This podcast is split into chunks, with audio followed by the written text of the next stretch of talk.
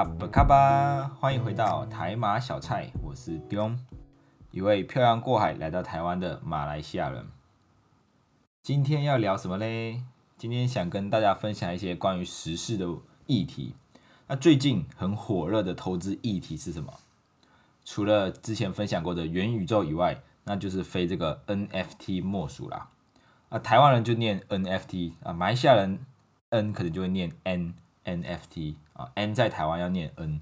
这个 NFT 哦，身边就有很多朋友在询问，到底什么是 NFT？那要怎么用 NFT 赚钱？那为什么这个 NFT 可以在艺术啊、音乐，甚至在游戏的领域就掀起一股热潮？那这一波 NFT 也引起了非常多人去关注，从知名的人士到平民百姓都参与其中。就连这个马来西亚马来西亚的创作鬼才黄明志啊，还有这个 NBA 的球星 Stephen Curry，还有到我身边平时没有在投资的朋友啊，都在接触这个 NFT，试图哦从中间获得一些投资的机会或者是赚钱的机会。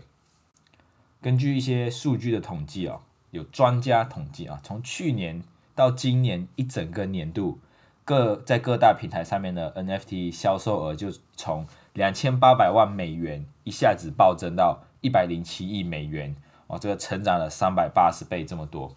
就连这个 Twitter 执行长 Jack Dorsey 的一篇 Twitter 文章哦，就是他当初发了一篇 Twitter 文章，那他以 NFT 的形式去销售，最后都卖了八千多万的新台币哇，这个就有点夸张了。就是一篇的 Twitter 文，就像我们在 IG PO 了一篇文，然后就卖了八千多万的新台币。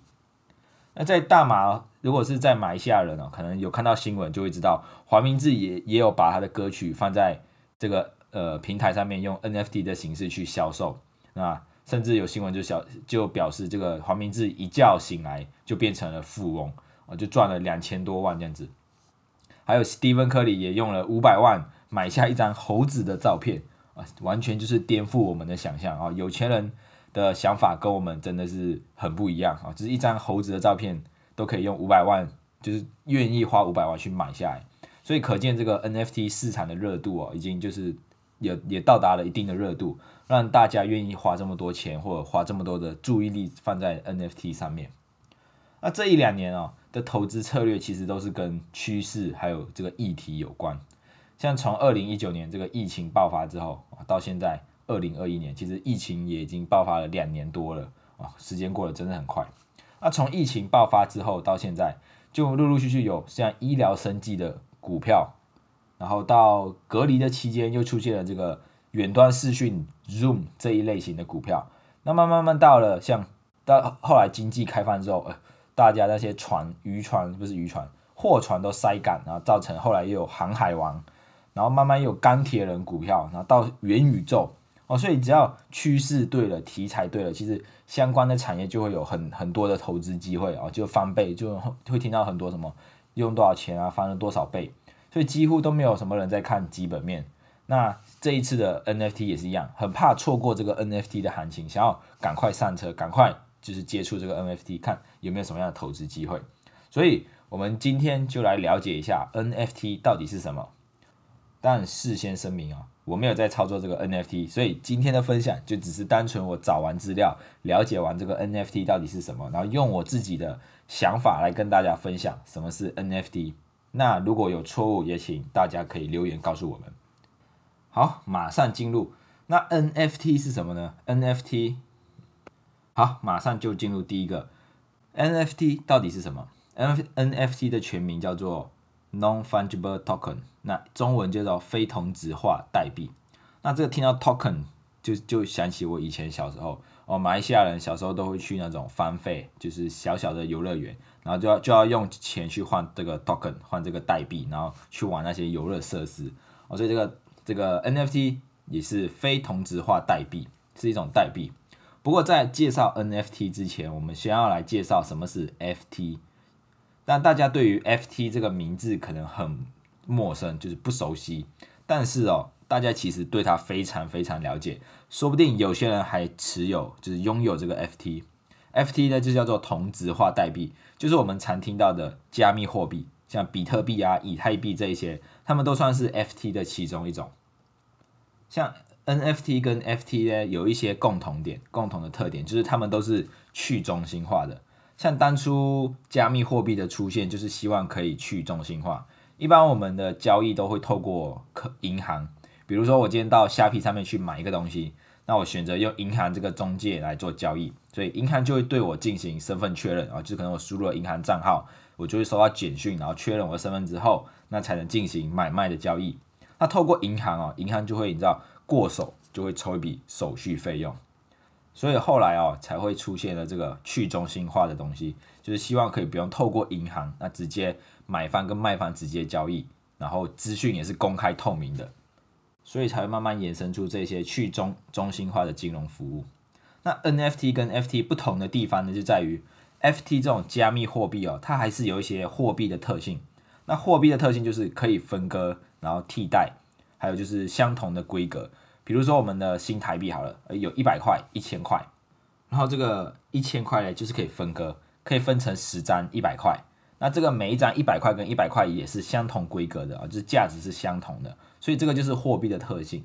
比如像刚刚我说的新台币，那还有就是比特币，比特币也是可以分割到很细很细。比如一一颗比比特币可能要六万块美元啊，很多人买不起，所以我就可以买零点零零零零零零一个比特币啊，就是它可以分割的很细。然后这一比特币跟另外一颗比特币的价值也会是相等的，我不可能我今天在网络上面买了一颗比特币，价值六万，市值是六万，但是我从另外地方可能，诶，同样的比特币它价格就变得不一样啊，除非是它有价格有波动，但是同样的一颗比特币的价格就是相同的，那这个就是货币的特特特征。但是呢，NFT 呢它就没有货币的特特点，因为 NFT 它是没有办法分割的，它是一个就是一个。而且每一个都是独立存在的，都是一个个体，所以它有可能可以是图片，有可能可以是一串文字，或者是一个影片，都可以把它做成 NFT。那这个 NFT 要做出来之后，就没有办法像货币这样子去分割。就是今天我假设我我我拿出一个图片，然后把它做成 NFT，然后出售之后，我就没办法把这个这一个 NFT 切割成零点五个 NFT 这样子啊，因为是不是不可以的，所以它没有那种货币的特性。那只要可以透过数位的方式来呈现的东西，都可以透过区块链的技术，然后产生一组独一无二的这个数位编码，然后来储存这个东西。那这个数位编码就是独一无二，就是不管假设我今天发行了两个数位一模一样的东西，但是透过 N 这个区块链，透过 NFT 来发行的话，它都会有不一样的编码，所以每一件的编码都会不一样。那转手之后就会留下记录，那所以这个就是去中心化，然后交易透明的一个。依据，举一个例子来说，比如我今天我发行限量版的球鞋，啊，全世界限量版一百双，那这一百双我可能就会写上编号一到一百这样子，那这一百双的鞋子都一样，那只是编码不一样而已。像有些人就会喜欢收藏东西，比如说收藏公仔，或者是收藏球鞋这一些，或者到像我们小时候就会想要收藏游戏王卡，那这些收藏品它都会有呃自己特定的编号来证明它们是正版的东西。那么说到这里哦，可能大家还是跟我一样，就是还不知道 NFT 到底可以来做什么，到底用来干嘛的啊？为什么要有 NFT 这件东西？那简单来说呢，NFT 就是想要让数位发行的东西有一个认证。我以刚刚那个例子举例哦，就是球鞋。我以刚才的球鞋为举例好了。今天假设我是 Nike，那我想要制造一百双限量版的球鞋，然后发行到全世界去卖。那这一百双的球鞋，我要怎么证明他们是正版的？可能我就会在每一双鞋子的某一个地方盖上一到一百的序号，或者是为每一双球鞋都都做一呃一张他们属于他们自己的身份证，证明它是正版的东西。所以对于球鞋来说，他们正版或者翻版的证明依据就是这个身他们的身份证，或者是球鞋里面的这些编编号。那 NFT 呢？NFT 就是数位上面的认证。以数位产品来说，可能我们会想，可能假设我今天想要听黄明志的歌，那在以前来说，我其实只要透过买 CD 就有办法去听到这些歌曲。但是正版的 CD 呢，在以前那个年代是很贵的，不是所有的人都买得起。那所以后来就出现了盗版 CD。盗版的 CD 就是有人买了正版的 CD 之后，那拿去复制啊，因为复制那些 CD 可能我买正版的是要一千块，然后我复制成一百份盗版的。然后每一份我每一张盗版的我就卖二十块啊，这样我就赚钱了嘛。那这样想听歌的人就买得起盗版的，可以听到歌。那盗版的音乐跟正版的音乐，其实听起来不会有差别啊，不会说不会说音质就变得很差，或者是部分的音乐被消音等等的。所以对于那些想要听歌的听歌的人来说，买正版跟买盗版其实没有差别啊，除非你是要收藏，那才会想要去买正版的。到后来啊，这些音这些音乐啊，从 CD 慢慢慢慢发展成数位的音乐，MP3 啊，或者是到现在 Spotify 这些等等。而且我们现在要听黄明志的歌，我们可以随便的下载哦，从 YouTube 啊，从哪里都可以下载黄明志的歌，那就没办法证明这个歌是我买下来的。那如果是以前买 CD 啊，就很简单嘛，因为我付钱去买光碟，啊，这个正版的看有没有正版标签，就知道是不是我买的。但是在现在这个呃，通讯资讯很发达的时代，其实我们要想要听歌，我们下载就好了，不一定要用买的。那像这一种数位的东西，就没有办法去认证到底我买的东，我买的下载的这一首歌曲是正版的，还是是盗版的，还是是合法不合法的。所以就有人运用 NFT 的特性，用来做把它当成数位音乐的证明，就证明你买的这个黄明志的歌曲是正版的。啊，因为 NFT 刚好说了，它有它的特特质，就是它是独一无二的，然后交易那些都是透明的，所以透过 NFT 这个形式的话，就可以证明哦，我买的这个音乐是正版的。那 NFT 的价值到底在哪里？就是我听盗版音乐跟听正版音乐都一样啊，那到底它的价值在哪里？用 NFT 来发展音乐到底有什么不一样啊？任何东西都可以用 NFT 来发行，那就是看有没有人想要买而已。比如说黄明志把他的这个之前最新。的一首音乐歌曲叫《玻璃心》，那透过 NFT 发行，那买下它的人就可以拥有这首歌的证明啊，就证明这首歌是你买的这样子。那么证明了这个歌曲是你买的之后有什么用呢？哦，可能好像没有太大用处。但是我们换一个用其他例子来举例的话，我们可能就知道 NFT 为什么就是在某些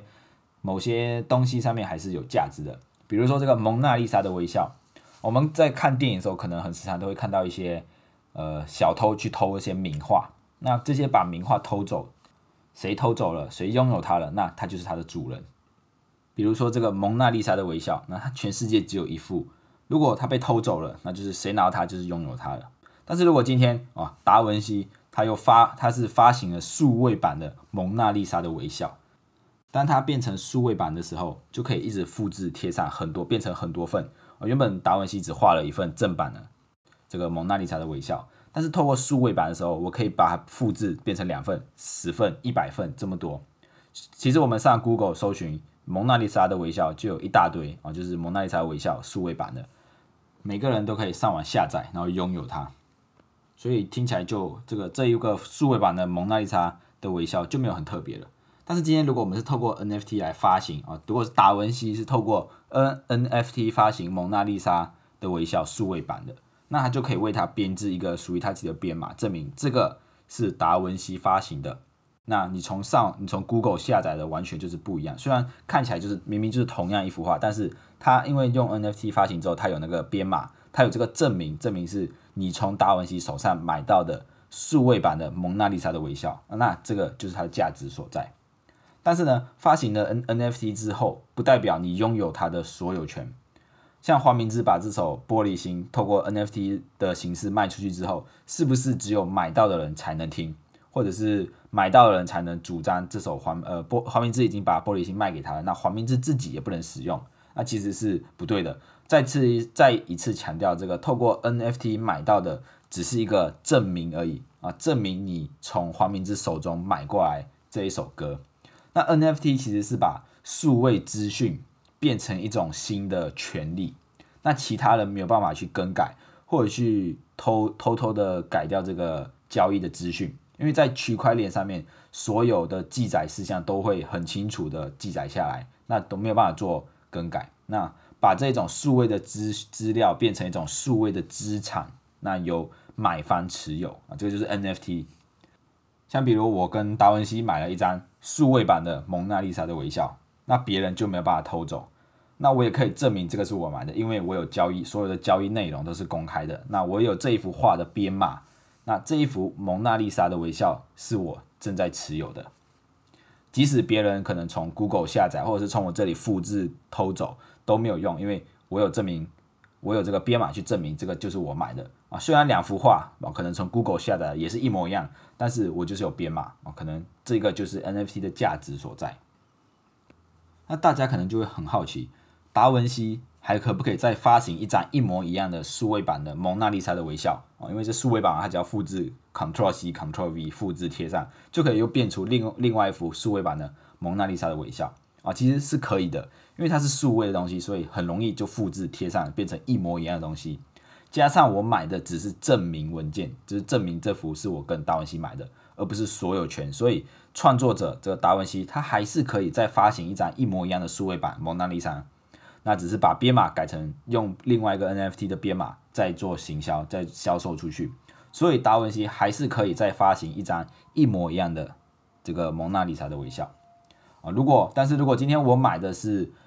达文西亲手画的这个实体版的蒙娜丽莎的微笑，我买的是这个实体的名画，那我就是这这个物品的所有权人，因为我买下来了嘛，就是我的。而且达文西也不可能再完完全全画出一幅一模一样的画作啊，所以其实讲到这里就觉得这个好像是就是一场信任游戏，就是我买了这一幅数位版的蒙娜丽莎微笑，就是赌可能达文西不会再发行一张一模一样的啊，因为他可能发行一张一模一样，那我的价值。我原本买的价值就会马上贬值啊，因为是全世界有两两个达文西的微笑，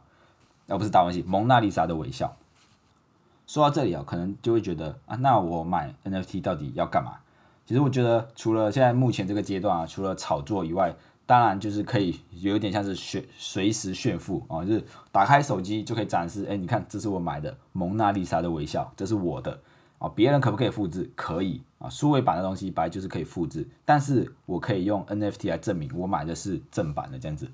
这听起来好像没有什么太大的意义，对不对啊？我拿着正版的蒙娜丽莎微笑，我拿着这个复制版的蒙娜丽莎的微笑，哎，都是一模一样，都很漂亮啊，只是我多了一个证明而已。那在我们普通人看来，可能真的是有一种多此一举的感觉啊，不然就是觉得这个有点像是在炒作。可是，在艺术品或者在创作品看来，可能对于他们来说就是有价值的，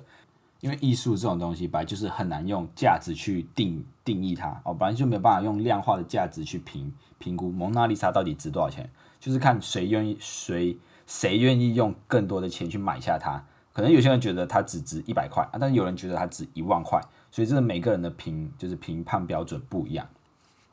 你相信它有这个价值，它就有这个价值啊！你不相信它，它就没有这个价值。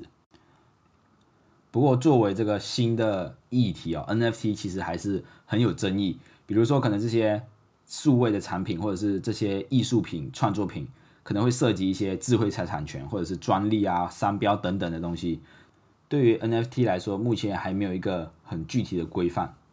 比如说，我买了这一张蒙娜丽莎的微笑之后，是不是？全部 Google 都不能再有蒙娜丽莎微笑可以让别人下载啊，因为我已经买下来了嘛啊，所以这些东西都还需要这个 NFT 的体系的都还在慢慢的发展，慢慢的成熟中。所以那些想要加入的朋友，真的真的要做很了解、很了解之后再做决定啊，不要呃比较不建议，因为怕错过这个 NFT 的这个投资机会，然后就赶快加入，赶快就是入场去操作，尤其是这种艺术品的东西啊，对于我。啊，对于这个没有艺术细胞来说，真的是很难去断定为什么一只猴子可以值五百万美元这样子。但是对于那些很有钱的人来说，他可能觉得买用五百万，然后加入这个很新的议题的 NFT 啊，买一只猴子，然后又可以造成什么社社交平台上面的轰动，那对他们来说就是一个很平常的事情。好了，以上就是我对于 NFT 的一些了解跟分享，希望大家会喜欢今天的内容。如果你也喜欢台马小菜，欢迎到各个收听平台按下订阅，并且推荐给你身边的朋友。也欢迎你到留言处留言，为什么会喜欢我们？我们下一次见，拜拜。